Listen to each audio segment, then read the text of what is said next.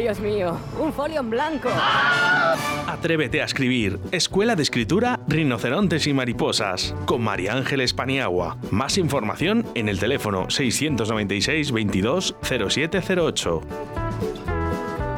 ¿Quieres un espacio único, saludable y accesible? Arista, Construcciones y Reformas tiene la solución. Te ofrecemos la creación de proyectos personalizados de reformas para construir espacios únicos y sostenibles. Adaptamos los hogares a la nueva situación sanitaria por si tienes que trabajar o estudiar en casa. Creamos espacios de ocio en familia y el cuidado de tus mayores. Además, transformamos tu terraza y jardín a tus necesidades. Contáctanos en reformas@aristaconstrucciones.com.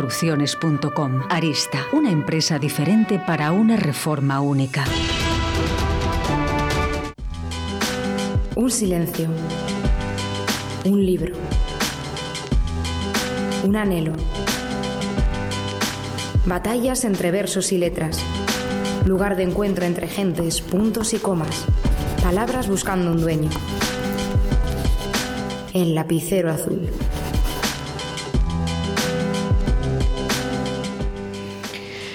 Hola, muy buenas tardes. Aquí estamos un martes más, 20 de abril, una semanita corta. Creo que nos va a venir muy bien a todos, un poquito de descanso. El viernes es fiesta, 23 de abril, Día de la Comunidad y también Día del Libro. Voy a aprovechar para felicitar a todos los escritores, a todos los lectores, a todos los libreros y por supuesto a todos los castellano-leoneses que vamos a tener un día festivo. Hoy me acompañan dos escritores noveles. Yo he llegado a ellos a través de un artículo del Día de Valladolid, porque se hizo eco de la noticia de estos dos escritores que han aprovechado muy bien la pandemia para terminar sus novelas o para empezarlas o para retomarlas. Ellos no sabían que entre sí tienen bastante que ver, más de lo que ellos pensaban. Yo lo sabía porque les iba estudiando y además tenía claro que no lo iban a saber. Y bueno, pues paso a saludarlos. Tengo una jovencísima escritora, Iria Serrano. Buenas tardes. Hola, buenas tardes. Muchas gracias por acompañarnos. Gracias a vosotros. Después nos vas a hablar eh, qué pasa durante 15 días de agosto en Valladolid que pasan bastantes cosas, luego nos lo cuentas. Y tenemos también a Manuel, Manuel Ángel Lai. Sí, Manuel. Pero todo el mundo Manuel te llama Manuel. Manuel. Manuel. Luego tendremos un poco más adelante un Manuel que le llaman Manu, pero bueno, ahora Manuel, eh, nacido en Astorga, también afincado en Valladolid. Iba a decir por motivos laborales, pero no sé si ese es el motivo. Entre otros, entre otros. Pues él también ha escrito un libro que se titula Reflejos durante la pandemia. Acaban de ver la luz los dos libros. Luego vamos a hablar con ellos, pero mientras vamos a ir a un poquito de música.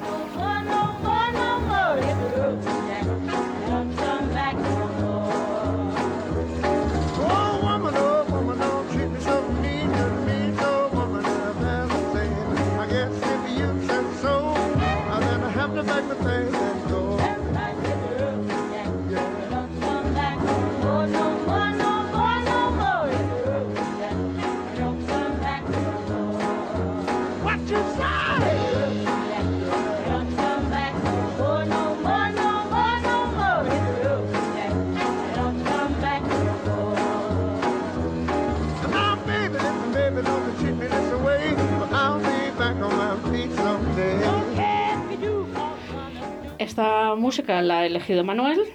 Ahora nos contará por qué, y- pero antes voy a hacer una rectificación, que no naciste en Astorga. ¿Dónde naciste? No, señor, yo nací en Tremor de Abajo, capital, provincia del Bierzo, Ah, en plena cuenca minera. Lo que ¿tú lo conocías, Iria?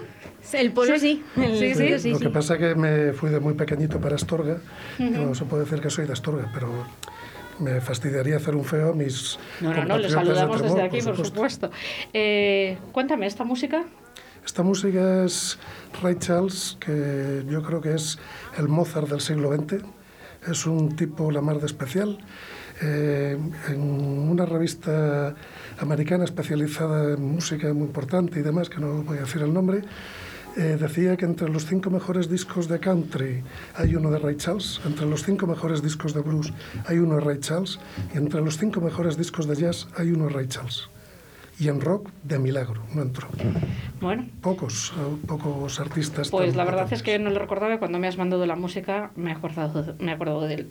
Eh, la semana pasada hice un, un reto a uno de los invitados, le lancé un reto. Estábamos hablando la semana pasada de las ferias, en especial de la Feria del Libro Antiguo y que había en, en Valladolid, en el, en el Campo Grande. Eh, yo le dije a Luis Lobato, uno de los propietarios de Mastor, que llevaba mucho tiempo intentando buscar un libro eh, Obligado y Ángel Zapata que se llama Cartas Eróticas. Eh, yo sé que está descatalogado, no lo encontraba por ningún sitio y él me dijo, ¿qué te apuestas que yo en una semana te lo localizo? Me lo ha localizado en menos de una semana, porque yo creo que el jueves ya me mandó el mensaje eh, que lo tenía. Y bueno, llegamos a un compromiso, que él me lo localizaba y que yo eh, lo hacía público por antena. Está al otro lado Luis, buenas tardes. Hola, buenas tardes. Pues efectivamente lo conseguiste. bueno, hombre, no es que sea un mago de los libros, o sea, lo único que, bueno, pues llevo muchos años en el sector y, y, bueno, pues pues hay veces que, que tenemos ahí eh, una mano negra que, que nos ayuda y, bueno, pues también tenemos un, un instinto que, que, bueno, que sabemos dónde hay que tocar los dos para conseguirlo. Y en Sí. este caso, bueno, hemos aceptado. o sea No, que- sí, sí, además que es que yo ya sabes que muy agradecida porque eh, lo tenía descargado en PDF con un formato extrañísimo que cada vez que, porque debo decir que aunque Cartas Eróticas tiene este nombre, que además se ha puesto tan de moda lo de las cartas eróticas con Emilia Pardo Bazán y Benito Pérez Ujú. Galdós, que es que parece que son los únicos amantes que se han escrito, Cartas Eróticas realmente es un manual de, de escritura.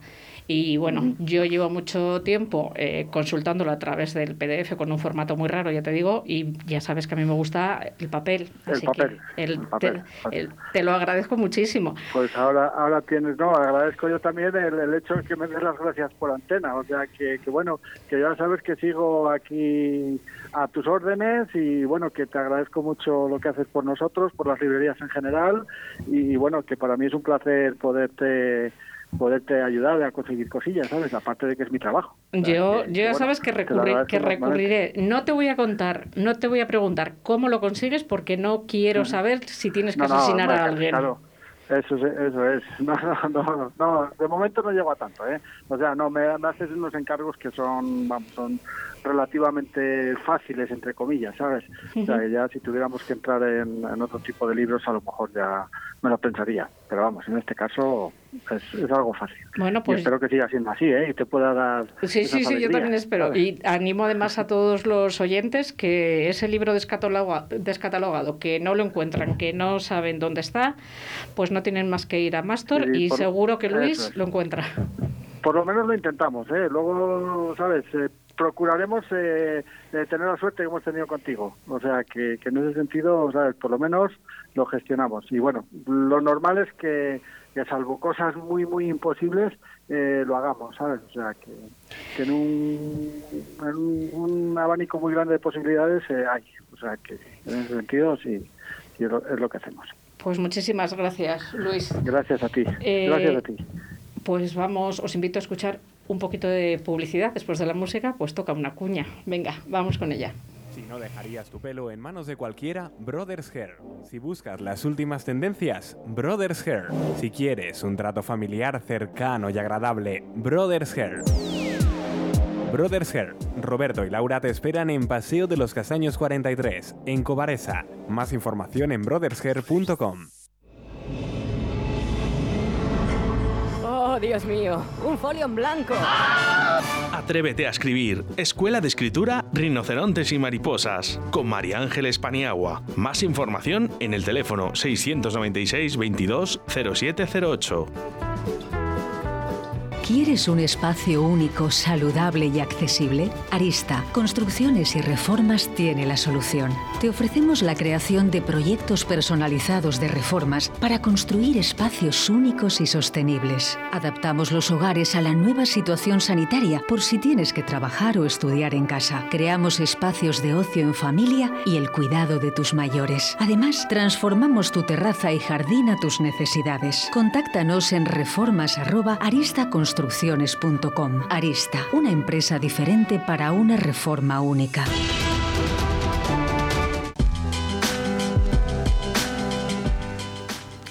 Bueno, ¿hay algún libro, tú no, porque eres jovencísima y no te ha dado tiempo a que te descataloguen nada, pero igual algún libro que no encuentras, has dicho, este no lo encuentro por ningún sitio.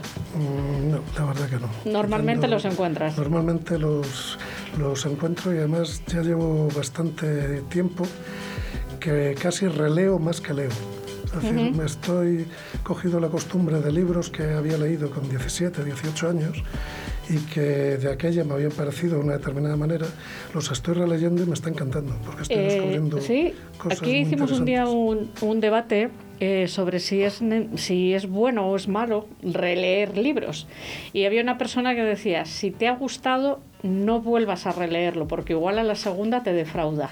Eso me pasó con el Ulises de James Joyce, Ujú. que me lo zampé con 18 años y me encantó, curiosamente, y lo he intentado acabar y no he pasado del capítulo 3. Vamos, Qué valor. no he podido con Qué valor. Le- No creo, que te, creo que te voy a poner en la lista de po- las pocas personas que han leído Ulises. Sí, lo que pasa es que yo con 18 años estaba un poco rayado. Yo creo que Lo hiciste por tenía- rebeldía. Tenía mucho más, eh, tenía más que ver con eso. Bueno, Iria, eh, nacida en Ponferrada hace 25 años, viniste a estudiar a Valladolid, te has quedado trabajando en Valladolid, eh, ingeniera industrial, pero muy enamorada de la literatura. Eh, este libro que acabas de publicar, que está tan, tan re- recién salido del horno que hemos tenido que retrasar el programa una semana para poder tener el libro. Eh, pero realmente lo habías empezado a escribir en el 2016. Sí, sí, o sea, el libro, la idea original es vieja, es pues de 2016, una cosa así, y vamos, no tiene nada que ver prácticamente con lo que ha resultado al final eh, ser el libro eh, una vez publicado. Pero es verdad que es un proyecto que había empezado hace mucho tiempo, que se había quedado eh, abandonado en un cajón, por, sobre todo por falta de tiempo, porque al final, pues, eh, los estudios, el trabajo, pues siempre hay otras cosas que son muy demandantes al final. Y, y con el confinamiento pasado del, de marzo, pues de esto que te encuentras encerrado en casa, que dices no puedo ir al gimnasio, no puedo ir a tomar unas cervezas, ¿qué hago? Y justo se me ocurrió, dije, pues oye, es el momento de retomar viejos proyectos. Encontré este y dije, voy a darle un lavado de cara, igual puede salir algo bueno de aquí, la idea no era mala, otra cosa es que nunca la llegase a terminar. Y cambié el nombre de los personajes, cambié la ambientación eh, de la historia, eh, algunas escenas sí que las mantuve, otras las deseché totalmente. Y al final pues salió lo que salió. Salió 15 días de agosto. Eso es. Eh, me has dicho que no tiene nada que ver con el proyecto inicial. ¿No era una novela policíaca o sí? Sí, era una novela policíaca, eh, pero es lo que te comento, no estaba ambientada ni siquiera en Valladolid. Y ¿Dónde desde- estaba? ¿En Ponferrada? Sí, estaba ambientada inicialmente en, en Ponferrada. Y de hecho, aquí en Valladolid, el, bueno, la novela se desencadena con un triple asesinato y en Valladolid está ambientado en Las Viudas. En cambio, Ponferrada estaba ambientado en una urbanización que es bastante de chalecitos pijos y mm, urbanización de, entre comillas de lujo. Entonces, nada que ver el planteamiento ya de base. Bueno, vamos a ir por el principio. ¿Quién es Estrella? Eh, Estrella es la protagonista de la novela. Es una chica joven, una chica que acaba de, de graduarse en la Academia de Policía hace nada y menos y que tiene mucho conocimiento teórico, pero poco conocimiento práctico y de la vida cotidiana. Es una chica que mm, es la primera vez que llega a Valladolid y por lo tanto no se conoce la ciudad, no sabe manejarse bien en ella, eh, tiene mm, los miedos y las inseguridades propias de una persona que acaba de llegar a un entorno que no conoce, que quiere encajar, que quiere hacer las cosas bien, que quiere demostrarse a sí misma que puede. Y igual no va a ser tan fácil conseguirlo como ella hubiera deseado. Yo sé que cuando llegaste a Valladolid con 18 años, la primera impresión de Valladolid no te gustó nada. No, no me A gustó. Estrella tampoco. No, ahí yo creo que de hecho se ve un poco mi punto de vista cuando llegué a la ciudad eh, reflejado en el punto de vista que tiene Estrella de, pues eso, yo llegué a Valladolid eh, con 18 años, para empezar la carrera eran finales de agosto más o menos, la ciudad todavía estaba un poco medio muerta en el sentido de que mucha gente todavía no había regresado de, de las vacaciones, hacía un calor terrible, todo era asfalto, todo era cemento y yo que venía del norte, yo que venía de Ponferrada, que es una zona muy verde, de repente fue como, ¿qué es esto? ¿Dónde me he metido? ¿Qué hago yo aquí? Y la verdad que me costó un poco reconciliarme con Valladolid. Ahora mismo estoy encantada, soy muy feliz viviendo aquí, pero es verdad que ese mm, primer momento de llegar fue duro. ¿Y los vallisoletanos y vallisoletanas qué tal? Ese carácter que yo voy a decir que tienen, porque como no soy vallisoletana, ese carácter que dicen que tienen.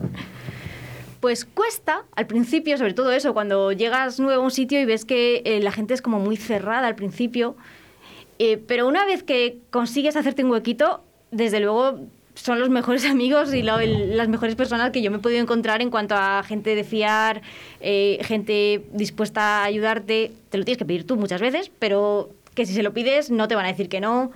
Entonces, la verdad que yo he llegado a sentirme muy, muy cómoda en Valladolid y de hecho ahora mismo no me saques de aquí. Ah, bueno. ¿Y a ti, Manuel? Yo llevo aquí 34 años. O sea que ya es. Valladolid es la ciudad donde más años he vivido de mi vida. Entonces, eh, como eh, con las personas con las que tienes mucha confianza, pues con Valladolid me pasa igual. Hay una mezcla ahí de amor profundo y desesperado y odio ciertas A ti te preguntan, también. ¿tú de dónde eres y tú qué contestas? Yo soy de Astorga, yo digo que soy de Astorga. Lo que pasa que, concretamente del barrio Portarrey, yo soy muy nacionalista de barrio. A mí me gusta el barrio. Ella se ríe, yo creo que ella también. Eh, hay una anécdota muy divertida eh, con respecto a tu nacimiento, que tu padre quiso hacer ahí Sí. algo raro. No, mi padre eh, eran los años 60 en la cuenca minera y entonces de aquellas las comunicaciones pues no eran como ahora, claro, y allí nevaba mucho y yo, como dije antes, nací en Tremor de Abajo y nací el día Nochevieja, por la tarde. Entonces mi padre, cuando se quitó la nieve y pudo eh, ir a inscribirme al ayuntamiento, de aquella, ahora es Torre pertenece a Torre Albierzo, pero de aquella pertenecía Folgoso a la Ribera y había que cruzar un monte entero para el otro lado. Cuando llegó a inscribirme, pues debía ser el 4 de enero por ahí, y le dijo al secretario del juzgado que, pues mira, la mujer que ha tenido un, un crío y vengo a inscribirlo, ¿qué día nació? El 31 de diciembre. Y fue a apuntarme y lo miró mi padre y dijo, ¿cómo lo vas a poner el último? Y dice, claro, si nació el 31 de diciembre, dice, mi niño el primero, ponlo el 1 de enero. Nació el 1 de enero. Y estoy ofi- oficialmente apuntado el 1 de enero. ya sabes que luego en la escuela se sitios. nota mucho, los niños que se llevan 12 meses se nota una No, lo que barbaridad. pasa es que yo soy de una generación que era muy curiosa, porque ahora van por el año de Sí, nacimiento. pero antes Pero yo era por los años que tenía. Eso es, antes no, no y había No unos saltos ahí importantes. Eh, voy a preguntar, aparte de que a Estrella no le gusta Valladolid y a ti a- tampoco, ahora sí, eh, ¿se parece mucho a ti, Estrella? Lo digo por la portada de tu novela. Lo digo por la portada. Sí, sí, yo creo que, hombre, salvando las distancias de que evidentemente lo que hemos estudiado no es lo mismo, eh, cada una tiene su, su contexto personal o particular, sí que hay muchos rasgos de, de estrella, de su forma de ser, eh, en los que yo me puedo ver reflejada, ya te digo, tanto en la primera impresión que tuvimos ambas de llegar a Valladolid, como las, inseguri- las inseguridades de cada una, pues el eh, quiero hacer las cosas bien, quiero contentar a todo el mundo, pero también quiero ser fiel a mí misma. Ya pero... sabes que contentar a todo el mundo es imposible. Ya, pero uno, Yo no, te- uno te lo siempre digo desde- quiere. Te lo digo desde, la, desde la, la edad. Eso es imposible. Pero uno lo intenta, uno siempre bueno, bueno, tú quiere. inténtalo, y- inténtalo y ya me contarás si lo consigues. Pero bueno, el parecido de la portada es a propósito.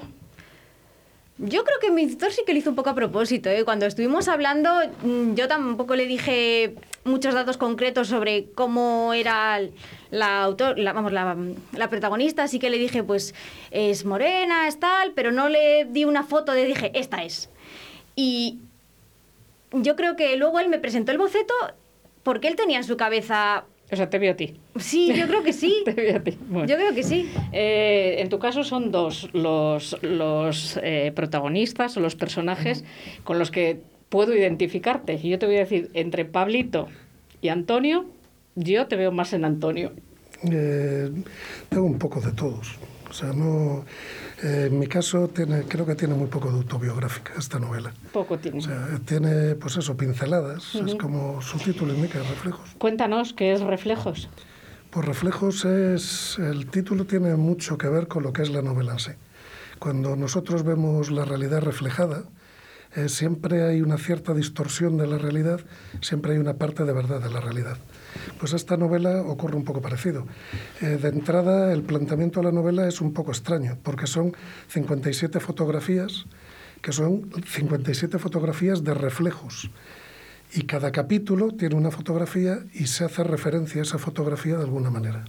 Entonces, eh, si, eh, si seguimos extendiendo esa metáfora, las cosas que pasan siguen siendo, en- dentro de la novela, siguen siendo reflejos más o menos distorsionados de lo que ocurre en realidad.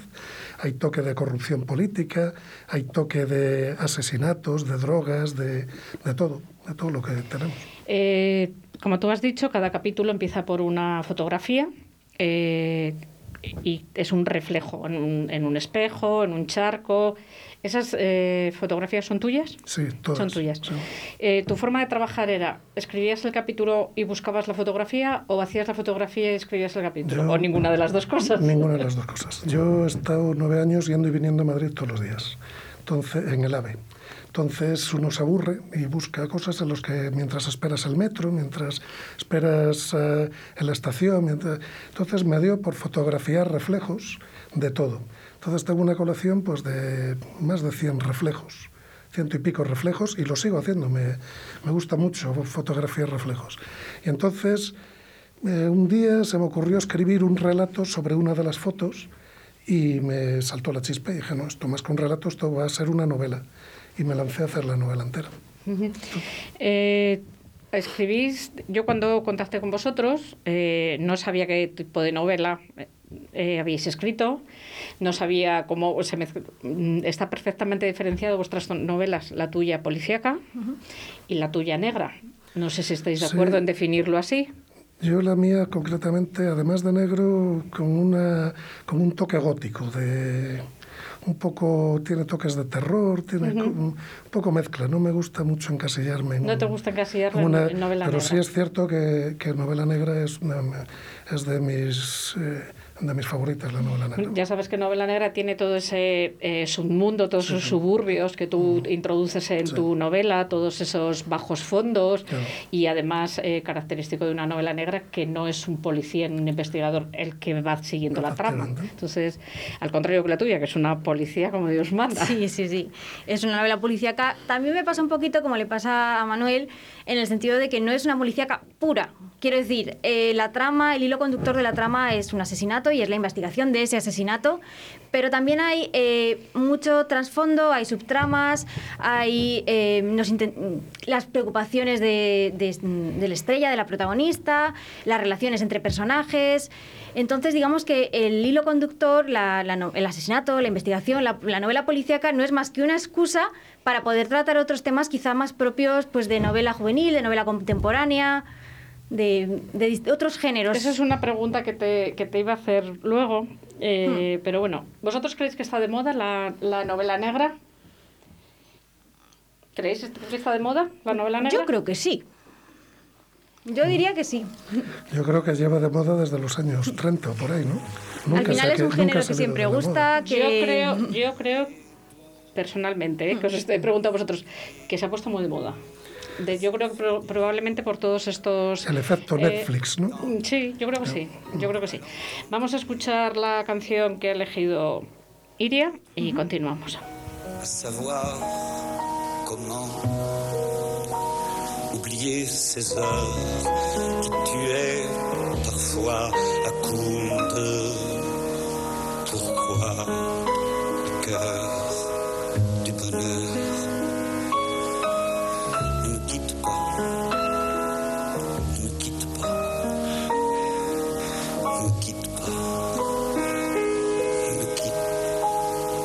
moi, je t'offrirai des perles de pluie venues de pays où il ne pleut pas. Je creuserai la terre jusqu'après ma mort pour couvrir ton corps d'or et de lumière. Je ferai un domaine où l'amour sera roi, où l'amour sera loi où tu seras reine. Ne me quitte pas. Ne me quitte pas. Hoy es un programa musicalmente distinto a todos. Normalmente tenemos más música española, pero eh, ya te, te venía diciendo que me ha sorprendido mucho porque es de Jack Brel. eh, que nunca eh, habíamos pinchado en el programa y eh, en un lugar de la panza que siempre decimos a los invitados que elijan, el, jueves pasado eh, salió una canción de Jack Brel. Es una, es una coincidencia divertida. Pues sí, la verdad que ni es un cantante muy conocido, ni es música siquiera actual, entonces es verdad que cuando me preguntaste una canción dije, ¿y qué le digo? O sea, fue ahí un, un poco un dilema de, ¿digo algo un poco más moderno, un poco más actual o...? Aquí vale todo. El, el experto en música es él, que luego hablaremos de un blog que tiene, que yo me he quedado impresionada, impresionada de la cantidad de música de la que puede hablar y conoce. Conocías este autor, me imagino. Sí, claro. Y además es de- un poco de nuestra Además- época. y además en, la- en el blog ese del que hablas hay un artículo sobre que se titula El cursillo de francés, que es una entrada y es una selección de música francesa y la primera está, como decíamos de pequeños, el No me quites el pan de Jacques. ¿no? Tal cual, sí, sí. ¿Tú hablas francés? Sí. ¿Portugués? También. ¿Inglés? Sí. ¿Español? También. ¿Me dejado alguno? No, creo. ¿Escribes en todos esos idiomas? Escribo en español. En español. El francés, el inglés los uso para trabajar sobre todo. Y el portugués fue un poco por hobby, la verdad. O sea, hice el Erasmus en Portugal, es un idioma que sonori- sonoramente siempre me ha parecido muy, muy bonito. Y ya que tenía la oportunidad, estando en, de Erasmus, de, de aprenderlo, pues dije, oye, ¿por qué no? ¿En qué parte de Portugal? En Lisboa estuve. Qué bonito. Eh, bueno, volvemos con vuestros libros y vuestras ambientaciones. Eh, te metes nada más y nada menos que en el barrio de las viudas. O sea, complicado. Eh, no sé cómo has hecho la documentación, no sé si mm, te acercas por allí. mm, cuéntame. Pues a ver, eh, como la mayor parte de la novela la escribí durante el confinamiento, realmente acercarme físicamente poco. Entonces, eh, sí que me hice mucho, mucho viaje por Google Maps, eso sí. Y luego también, por ejemplo, yo trabajo en Renault. Entonces, yo normalmente voy en el bus de Renault por las mañanas y vuelvo en el bus a las 3. Y el bus pasa justo al lado del barrio de las viudas. Entonces, muchas veces mm, te encuentra uno escenas curiosas en ese tramo que además hay muchos semáforos y estás ahí parado mirando por la ventana, esperando ya con ganas de llegar a casa. Y pues uno se encuentra a veces unas escenas que dan que pensar. Unas escenas que dices, es que mm, esto es Valladolid y es el mismo Valladolid que hay en la Plaza Mayor, que hay en, la Plaza Zorrilla, que hay en Recoletos, y sigue siendo Valladolid, y no tiene nada que ver un Valladolid con el otro. Entonces, a mí esas, esas imágenes al final me dieron que pensar y dije, es que esto... mm, Se pueden contar muchas cosas aquí. Tú cuando viniste a Valladolid, Manuel, ya existía, no existía como el barrio de las viudas. por- No, de aquella el, pro- el más problemático era el barrio Las Flores y Pajarillos. Era el conflictivo. Era el además, conflictivo bueno. que le llamaban la Avenida de la Muerte, que iban todos los yonkis desde el barrio de Pajarillos al barrio Las Flores a comprar la heroína y demás. Sí. Y aquella era la zona más peligrosa. Y yo de aquella daba cursos de informática, estuve varios años trabajando de profesor. Y uno de los cursos los daba en lo que ahora es tráfico, ahí en. es que no me acuerdo cómo se llama esa ¿El Plaza. San Juan? Eh, eh, no, en. No me acuerdo, bueno, ¿dónde está tráfico? Cerca de Vadillos. Entonces tenía que entrar justamente por ese camino y cuando entraba por ese camino tenía que poner el coche a 20-30 por hora porque eh, muchos yonkis para sacar dinero se te tiraban, a hacerse los atropellados y pillar el seguro. Entonces ibas eh, por la de circunvalación bien y cuando llegabas allí, pues reduciendo para que no se te tiraran la gente para hacerse los atropellados. Yo creo que yo, si no ubico mal el barrio, yo que he contado, os he contado antes que estaba interna en las jesuitinas. Las jesuitinas está en la carretera de Segovia. eh, lo que se veía Sí, desde el colegio era el Zambrana, el reformatorio, y bueno, nosotras bajábamos andando desde el colegio y cogíamos el autobús para ir al centro, en lo que yo creo que ahora es el barrio de las viudas, creo que empieza ahí. No, el barrio de las viudas está en la zona de Juan Carlos I. Sí, eh, sí, sí, sí. Donde arranca, Mena- arranca Juan Carlos I, sí. Esa Es, es la, ahí terminaba el autobús. Yo la verdad cuando lo empecé a ver por televisión, en lo que se había convertido, me eh, sorprendió bastante. Y bueno, pues eso, que de vez en cuando balas. Y no sé si lo vas a contar, que aparecen tres cadáveres. Sí, sí, ya la, la novela empieza con un triple asesinato. Aparecen tre- una familia, un padre, una madre y una hija eh, muertos en el salón de su casa en un tiroteo del que aparentemente pues nadie sabe de dónde han salido las balas, de dónde ha salido la escopeta ni qué ha pasado ahí.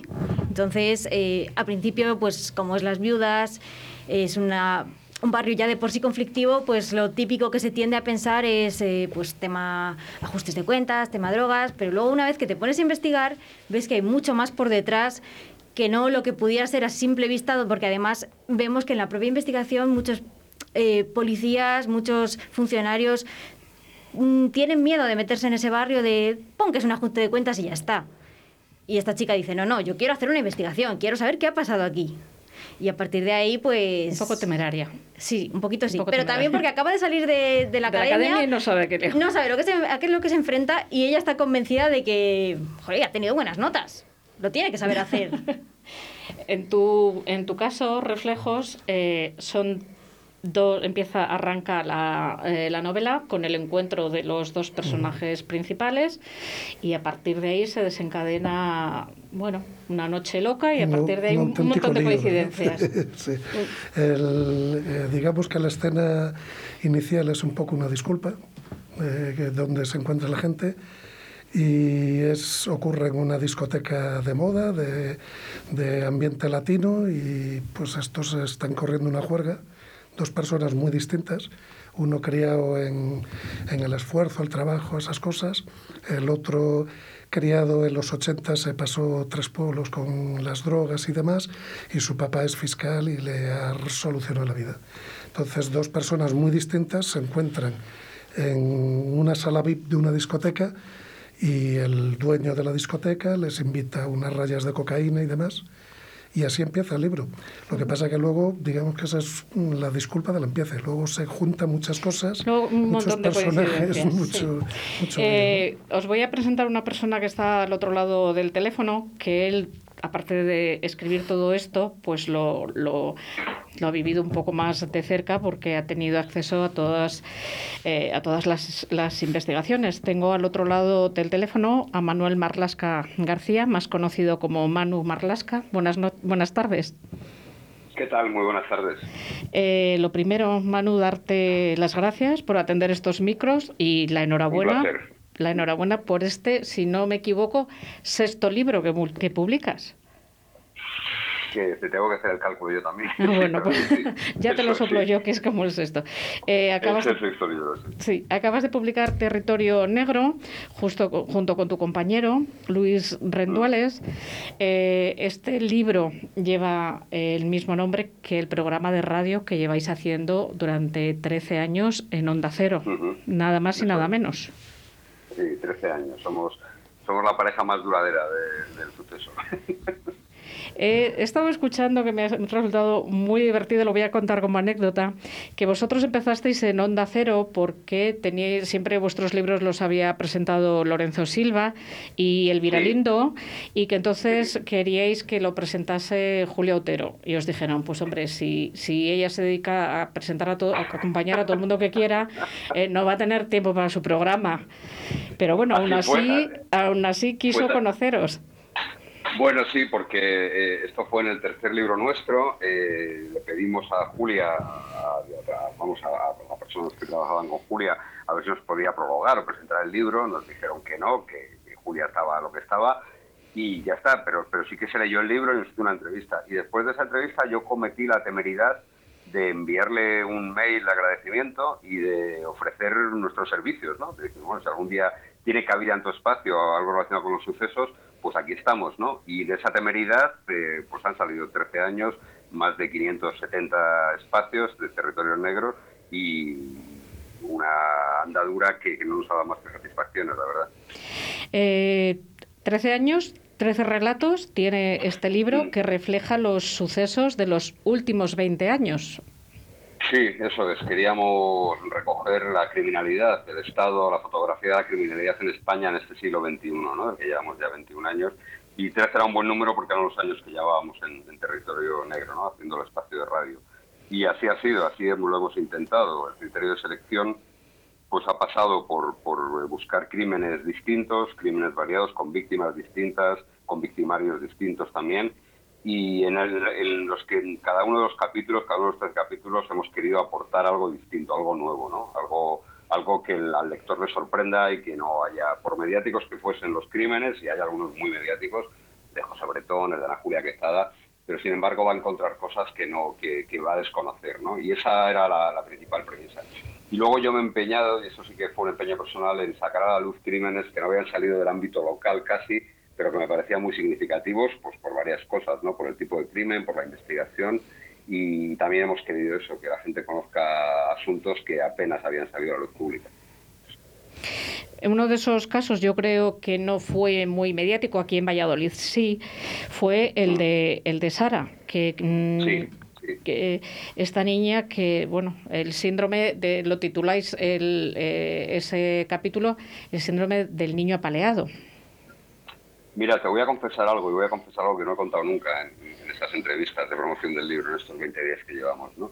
Ese caso fue un empeño mío eh, porque yo conocí en, en, el espacio que hago en la sexta, en Expediente Marlasca, conocí a, a, a, varios de los protagonistas, de las personas, de los abogados, realmente las abogadas personadas en, en, el asunto, y me parecía tremendo, me parecía un asunto terrible, ¿no? Porque si hay algo en el ADN de, de una mujer y de una madre, es cuidar y proteger a su hija, ¿no? Y en este caso Davinia hizo todo lo contrario, muy, muy al contrario, en vez de protegerla la puso a los pies de su, del que resultó ser su asesino, ¿no?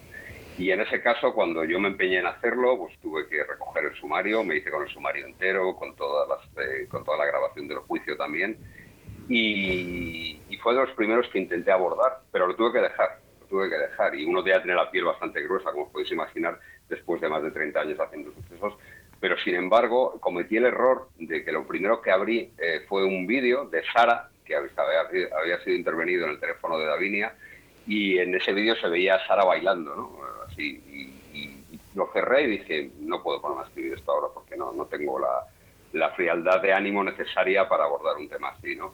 Y lo pospuse bastante hasta que ya decidí mirarme el sumario entero, ver todas las grabaciones y ponerme a escribir del tema, ¿no? Pero son de esos, de esos asuntos que dejan a uno cicatrices, ¿no? Porque, por inexplicable seguramente, porque el crimen más inexplicable que hay es el que comete una madre con su hijo o el que deja que se cometa, como es el caso de David.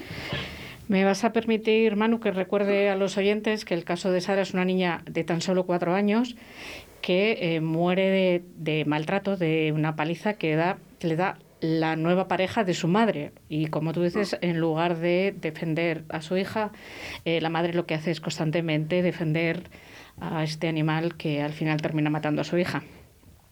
Mm, eso es. Y, y, además tuvo muchas señales. ¿eh? O sea, es decir, a veces uno se puede encontrar con eso de sorpresa, de un día para otro. Pero en este caso Davinia recibió un montón de señales procedentes de los servicios sociales, de los médicos que atendieron a Sara en varios hospitales, eh, de la propia policía, eh, de, de, la propia familia de ella, que le estaba avisando de que la niña, desde que había instalado a Roberto en su casa, eh, se iba deteriorando su estado de salud y hasta su ánimo. ¿no? Pasó de ser una niña alegre, como es una niña de cuatro años, lógicamente, y pasó a ensombrecerse su gesto, su ánimo y todo y sin embargo no hizo caso a ninguno de esos avisos y siguió protegiendo a Roberto hasta el final. Hay una escena que se relata en el libro que es cuando, cuando ya la niña está en coma, entra en coma después de una paliza bestial que le da Roberto, y esa mañana en el hospital eh, ella le avisa, le pone un mensaje a, a, a, Roberto en el que le dice, ten cuidado que hay policías vestidos de paisano aquí. Entonces, claro, es, es, es inexplicable, ¿no? Es inexplicable cómo todo el empeño de Davinia era defender a este tipo. Eh, a mí eh, del libro eh, me llama la atención, siempre se ha dicho que el asesino siempre está eh, en el entorno de amigos, en el entorno familiar. Me imagino que la respuesta no la tienes o no la conoces, pero me puedes dar una idea. ¿Qué pasa en la cabeza de una persona para que salte todo por los aires y mate a otra persona? Y además de su entorno. Sí, sobre todo cuando hablamos de menores, eh, prácticamente el 90%, 95% de los crímenes eh, que tienen como víctimas a menores eh, eh corresponden a alguien del entorno más cercano. ¿no? Pero los asesinos, eh, hay que decirlo y es terrible pensarlo, ¿no? pero en un 99,9% son igual que tú o que yo o que todos los oyentes. ¿no? Simplemente ellos, fruto a veces de una explosión, o fruto a veces de una obcecación, o fruto a veces de que son personas que no tienen ningún ninguna empatía y que no tienen eh, ninguna capacidad de, de, valorar el sufrimiento del otro, dan ese paso que nosotros nos atreveríamos a dar, ¿no? Son gente por lo general, y en el libro hay varios casos así, que simplemente cruzan esa línea porque no tienen el límite que todos los demás tenemos, ¿no? Y el límite no se llama el código penal, el límite se llama la ética o los principios de cada uno, ¿no? Sorprende, y este sí que es un cambio que hemos notado de, de, de los últimos, del siglo XX, digamos, al siglo XXI. Yo llevo 33 años, me parece que he hecho en haciendo probabilidad de sucesos. Y es verdad que en los últimos tiempos he detectado algo que es eh, bastante aterrador, que es la cantidad de asesinos pragmáticos que hay. Y cuando hablo de asesinos pragmáticos, digo que son gente que simplemente algo les molesta y lo quitan de en medio de la forma más terrible posible, ¿no? Y eh, de esos hay varios casos, ¿no? Eh, María Jesús, la enfermera, eh, la propia Ana Julia Quezada, eh, Mónica Juanatey, la, la mujer que mata a su niño de tan solo nueve años porque quiere iniciar una nueva vida en pareja. Y es terrible. Yo creo que es fruto de la sociedad de, mm, mm, que lo que busca es la satisfacción inmediata que, que- que- que- y, y es- y el crimen es el reflejo de esa sociedad. A mí eh, un- uno de los crímenes que acabas de nombrar me- pareció, tre- bueno, el de Sara tremendo. Eh, esta madre que mata a su hijo, le mete en una maleta, le tira a un vertedero y a vivir una, una nueva vida. Como tú dices, esos Mm. crímenes pragmáticos. Sí, Mónica Juanatey. Mónica Juanatey, de- sí. César le estorbaba, ¿no? Y a César lo mata, lo ahoga en la bañera y después lo mete en una maleta donde permanece 500 años prácticamente hasta que lo encuentran la gente. Eh, yo he hecho varios programas eh, dedicados a, a los presos que escriben, eh, a todos esos autores entre rejas, y una de las, eh, una de las veces vino invitado eh, el director de lo que era el reformatorio antes aquí en Valladolid, el Zambrana, y hablaba de que muchas veces eh, el ambiente donde se han criado los, los delincuentes son los un poco los que van a marcar en el futuro que delinquen. Eh, pero me ha llamado la atención, eh, no quiero dejar de hablar de este caso, del de Sergio Morante, de su madre, de, de esa persona que sabe que su hijo es un asesino, que llega a la policía a su casa a investigar y ella limpia la casa porque sabe que el policía es alérgico a los perros. Entonces, ¿cómo de ahí puede salir un asesino? Bueno, pues porque lo que dice, lo que decía el director de ese reformatorio, de ese centro de reforma, eh, hay una parte de razón. Lo que pasa es que yo también he conocido a mucha gente que viene de ambientes terribles que no se ha dedicado al mal. Y que, que a, la misma educación y al mismo ambiente pueden salir personas por los opuestos, ¿no? Pero es cierto, en el caso de Sergio Morate, Sergio Morate lo que pasa es que es un psicópata de manual. Sergio Morate es una persona sin, eh, cuando hablaba antes de límites, Sergio no tiene ningún límite.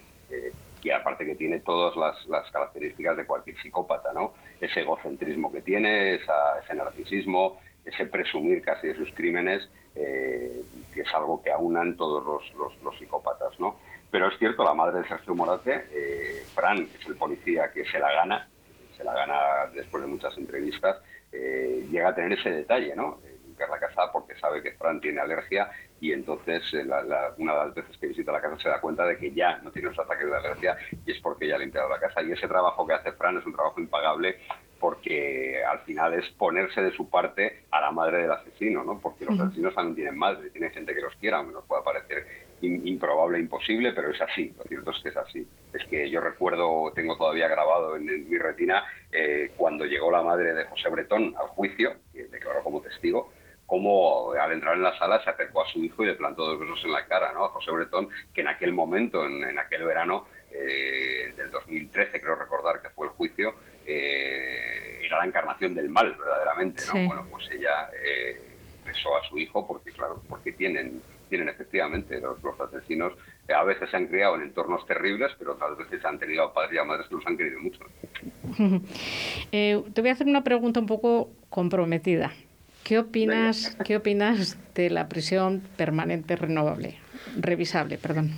Pues mira, eh, tengo, voy a cumplir 54 años este año, ¿no? Y a medida que me hago mayor, eh, voy teniendo menos certezas, curiosamente, ¿no? Y, esa es una de las no certezas que tengo. Yo no sé si, si, si, la prisión permanente revisable es útil o no es útil. Yo sé que hay crímenes que efectivamente merecen que nadie vuelva a ver eh, la luz del sol, ¿no? Pero no sé si, si la prisión permanente revisable es la solución para eso, ¿no? No sé si tiene la utilidad que algunos le ven. Eh, es cierto que nuestro sistema penal, y así lo establece todos los, los códigos, eh, tiene como fin de la prisión, uno de los fines de la prisión es la reinserción. Supuesto, tiene un elemento punitivo que es castigar al que ha, obrado contra la sociedad y sacarle de la sociedad temporalmente, pero otro, otro de los fines es la reinserción, evidentemente, intentar devolver a la sociedad a esas personas. Conozco casos de gente que ha regresado a la sociedad después de cometer crímenes terribles. Tengo ya los años de experiencia suficientes como para haber vivido un asesinato, un juicio, la condena, el encarcelamiento y la puesta en libertad. Y sé que hay gente, me consta que hay gente que ha cometido crímenes terribles y se ha reinsertado. Pero por otra parte, eh, también sé que hay gente que es incapaz de reinsertarse, ¿no? Y me viene a la cabeza, hablando como estoy hablando con vosotros, eh, a Pedro Luis Gallego, ¿no? Pedro Luis Gallego, el que fue conocido como el violador del ascensor en los años 90, el asesino de Leticia de Brato eh, y de Marta Obregón, en Valladolid y en Burgos respectivamente, eh, salió de prisión después de pasar 20 años en prisión y lo primero que hizo fue dedicarse a violar Sí. mujeres. ¿no? Así es. este. Entonces, es un caso perfecto de que hay veces que no se puede reinsertar. Pero ¿dónde pones el listón? ¿Quién, quién decide quién es reinsertable y quién no? No lo sé, yo no lo sé. Y para terminar, eh, ¿tú consideras que el crimen de Sonia Iglesias es el crimen perfecto? Sí, en dando en cuanto no se ha resuelto, sí. Y el crimen perfecto muchas veces viene dado, como en el caso de Sonia Iglesias, porque hasta el peor de los criminales, el, el Estado de Derecho en el que afortunadamente vivimos, le da unas garantías. Y en el caso de Sonia Iglesias está claro que esas garantías que le han dado a Julio Araujo, al que fue durante 10 años el principal sospechoso, digo fue porque ya ha muerto, eh, esas garantías que, te da el Estado, que le daba el Estado de Derecho es lo que ha hecho posible que el cuerpo de Sonia Iglesias no apareciera, ¿no? Y en ese caso se le ofreció la posibilidad incluso de, bueno, de mandar un anónimo, de decir anónimamente dónde estaba el cuerpo, porque el interés de la policía ya ni siquiera era ponerla a disposición judicial, sino era recuperar ese cuerpo para devolvérselo a sus padres y a su hermana, ¿no? Y sin embargo no, no pudo ser, así que ese crimen perfecto efectivamente existe y, y está posibilitado porque todo el mundo, hasta el peor de los criminales, tiene unas garantías que nos da nuestro Estado de Derecho. Pues muchísimas gracias, Manu. Eh, A vosotros, un verdadero placer. eh, si vienes, si la pandemia te permite venir por Valladolid a presentar, me encantará Pues, pues saludarte. creo que sí. Creo ¿Sí? que iré después del verano. Tengo previsto algo. Si me han invitado a un acto y estaré por ahí. Bueno, pues me acercaré a saludarte. Muchísimas gracias y nada. A que- vosotros. Un placer.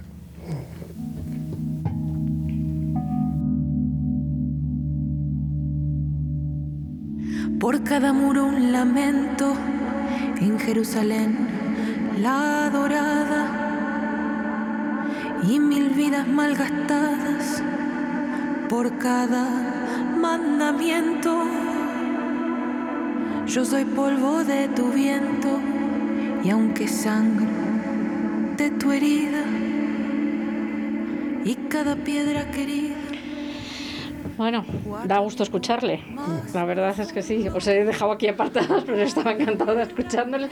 ¿Conocíais el caso de Sara? Lo hemos hablado antes de, de empezar. Eh, os aconsejo que leáis Territorio, Territorio Negro. Tenía unas cuantas más preguntas que hacerle, porque le iba a preguntar que si vosotros queríais acercaros para a él, para que os documentase para vuestras eh, novelas, como él se acercó a, a Julia Otero, que sí, que sí podíais hacerlo, pero vamos, en otro momento se lo, se lo preguntaremos.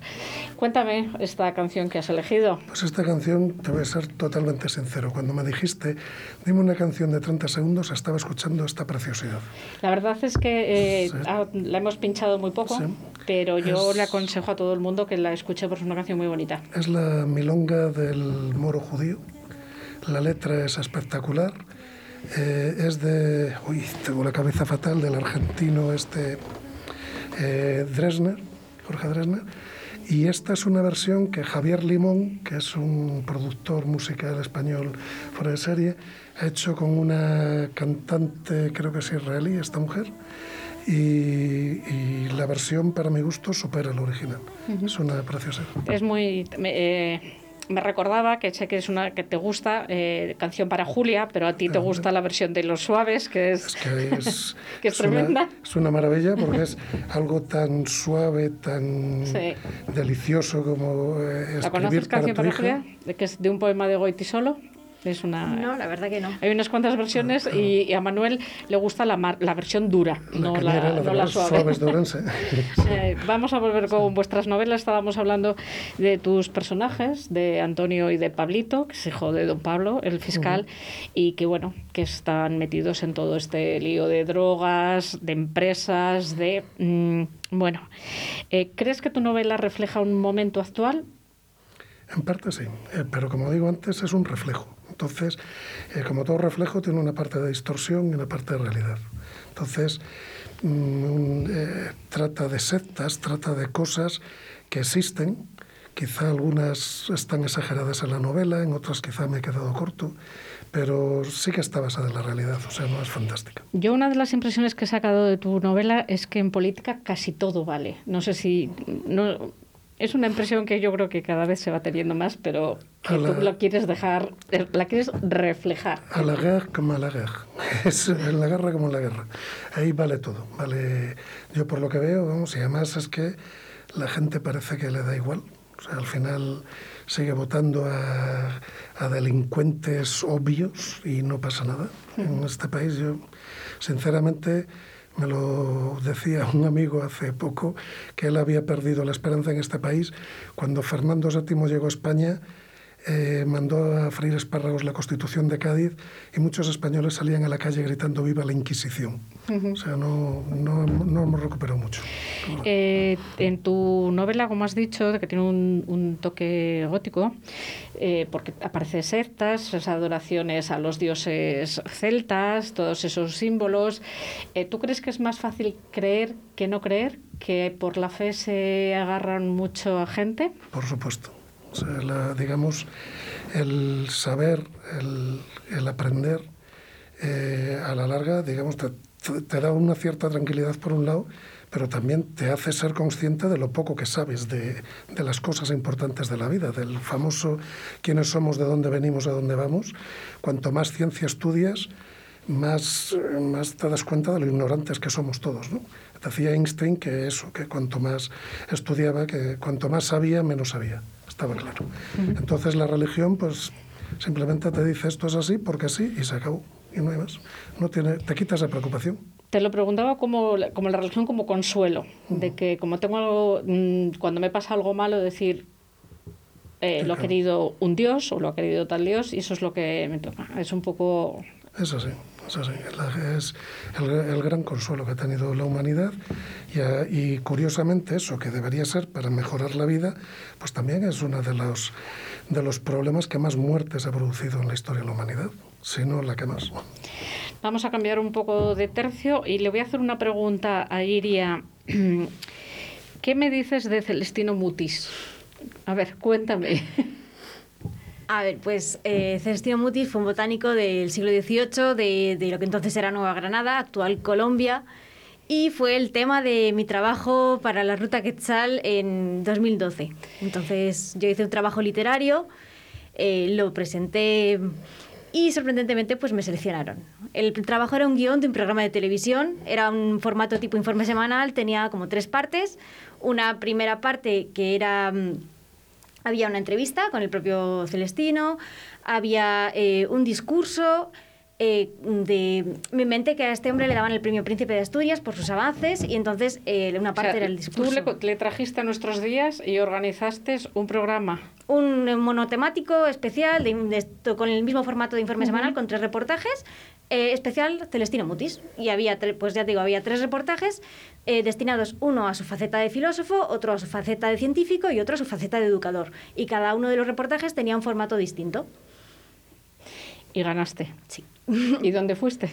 y gané y estuve en, el verano en Colombia recorriendo Colombia y España. Eh, la Ruta Quetzal es un programa que bueno ahora mismo ya no existe porque el fundador que era Miguel de la Cuadra Salcedo murió y estaba patrocinado en su momento por el BVA y era un viaje de aventura iniciático. Era un viaje mm, que duraba unos 40 días en total. Eh, que iba haciendo un recorrido eh, por actividades de multiaventura, por charlas, por conferencias, talleres, em, todo ello pues eh, en tienda de campaña, con la mochila al hombro, pues introduciéndose en la cultura, en la en el medio ambiente, en la forma de ser pues de los pueblos de, América, de los pueblos de Europa. Digamos, era un viaje pensado para hermanar las culturas. Y entonces, y participaba gente de todo el mundo. Eran chavales de 15, 16, 17 años de todo el mundo. Entonces, eh, yo fui como representante de España, junto con, con otros compañeros, pero también había gente pues de Argentina, de Paraguay, eh, estadounidenses, eh, chino, Filipinas, eh, Marruecos, Polonia, había mm, gente de todo el mundo y en ese sentido la verdad que fue un viaje muy bonito, fue una experiencia preciosa el hecho de compartir tantos días eh, con gente, ya te digo, tan diversa, a mí me, me hizo darme cuenta pues de otra forma de ver el mundo. Eras muy cría, tenías 15 años, 17. Sí, tenía 17. Estaba en primero de bachillerato. ¿Lo recomiendas si existiese Sí, que sí, los sí. jóvenes se apuntasen? De hecho, hoy en día, bueno, la ruta Quetzal como tal ya no existe, pero es verdad que hay otros programas eh, también pensados un poco para gente más o menos, pues eso, en torno a 18 años, eh, que de verdad que quien tenga la oportunidad de participar en una cosa de estas, que no se lo piense. O sea, puede parecer duro eh, porque es verdad que, pues eso, es un ritmo muy intenso, pero de verdad que es una experiencia que, que, quien pueda ir, quien... a Que quien no lo dude. Que no lo dude. Eh, en tu novela, mm, una parte, entiendo yo, si no corrígeme, eh, es un poco de denuncia de la posición eh, contra el racismo, la posición de la mujer en algunas culturas. Eso he intentado que sea, por lo menos, sí. Es eh, el hecho un poco de que mm, a veces, sobre todo en ciertos puestos de trabajo, eh, sobre todo en ciertas culturas, eh, por el hecho de ser mujer se te cuestiona más, tienes que insistir el doble para que te hagan caso, quedas inconscientemente relegado a un segundo plano del que no tienes por qué estar ahí. Tú eres tan válido como cualquier otro. Mm, Podrás tener más edad, menos edad, menos, más experiencia o menos experiencia, pero el género no tiene que ser un- nunca un motivo de discriminación y desgraciadamente hoy en día lo sigue siendo. Bueno, hemos, hemos cambiado bastante, estarás de acuerdo conmigo, Manuel. Sí. Y eh, ahora tú cuéntame qué es Comando Taranta. Bueno, Comando Taranta es mi alter ego. Eh, Comando Taranta es un blog que yo empecé en el año 2013, creo que fue, y en unas circunstancias especiales de mi vida, con, con mi mujer a punto de morir y esas cosas, y me sirvió de desahogo. Comando Taranta es una biografía mía musi- musicada. Toda desde que tengo uso de razón, yo escucho varias horas de música al día. Y lo típico cuando hablas con gente que dice, no, no, yo oigo de todo y tal. Yo oigo de todo, pero de Sí, todo, sí. de todo. Eh, absolutamente. eh, no sé cuánto tiempo hace que contactamos, dos semanas por lo menos, tres Sí, semanas, y yo eh, he ido viendo tu blog poco a poco. No me da tiempo, o sea, es una cantidad de información, de música la que hay, que yo eh, voy a decir a todo el mundo que se acerque a tu blog, eh, porque aunque solo sea por, por la música. Si luego quieren, eh, también lean todo lo que escribes. Hay cosas muy La curiosas. de- de- estructura, la estructura del blog es, eh, eh, son una serie de entradas, están repartidas en infancia, adolescencia, juventud, madurez, y luego hay un anexo que es específico de flamenco, de cantejondo, y que soy un, un viciado del cantejondo absoluto. Y entonces, eh, en- dentro de infancia, de adolescencia, juventud, etcétera, hay una serie de entradas que cuentan cosas de esa época de mi vida.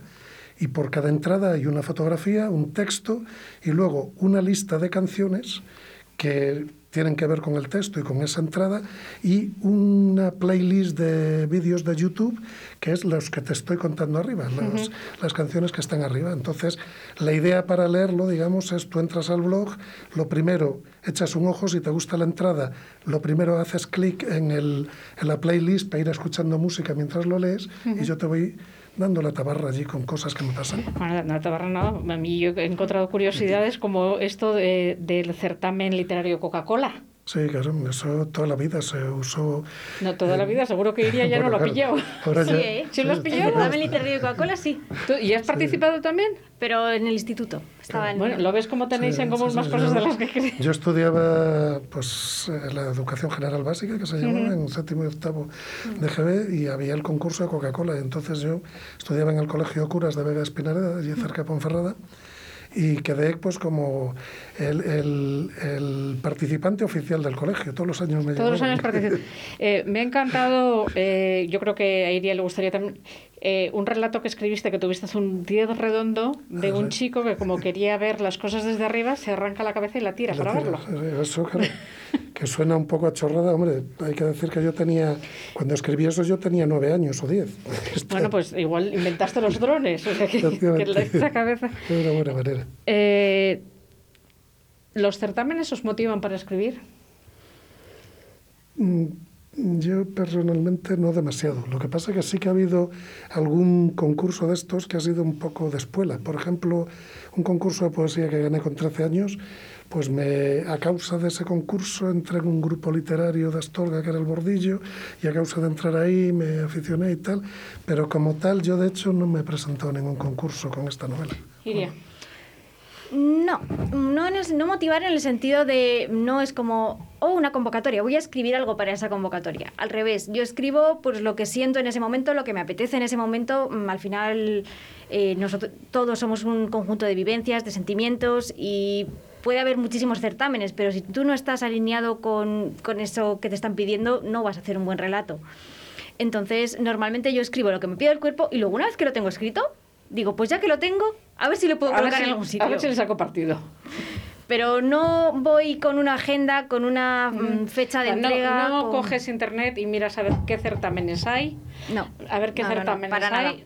Yo escribo lo que quiero y una vez que lo tengo escrito ya digo, a ver qué hago con esto. Se nos está acabando el tiempo, la batería de preguntas que tenía preparada no nos va a dar tiempo. Una, os voy a hacer únicamente una. Eh, ¿Qué libro estáis leyendo ahora o qué libro recomendaríais a los oyentes? Yo estoy leyendo Los Asquerosos. Muy. Ah, me han hablado muy buena. Muy que va- muy es, de- es que llega al pueblo, son los vecinos. Me han hablado Una muy bien, muy, bien de Muy ese libro. divertido, un sentido del humor maravilloso. Iria. Pues un libro que se llama La leyenda de las dos piratas. Es novela histórica, ambientada en torno a 1600 más o menos. Y bueno, como bien dice el título, va de piratas. Eh, la verdad que ya lo había leído, lo estoy releyendo y me está gustando tantísimo como... Yo sé que como tu próximo proyecto es una novela histórica Sí. Ponferrada.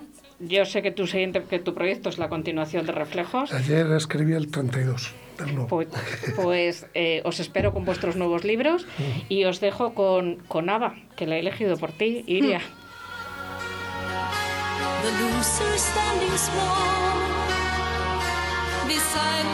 The